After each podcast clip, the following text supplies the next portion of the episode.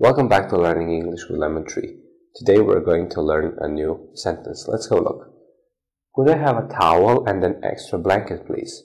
Could I have a towel and an extra blanket, please? Could I have a towel and an extra blanket, please? Could I have a towel and an extra blanket, please? Towel, towel, towel. That is a word, a piece of cloth people use after uh, to dry their face or hands after they have been washing or their face or hands or having a shower. Towel, towel. Extra means more of something. Can I have an extra blanket? One more blanket, please. Thank you for watching. See you in the next video.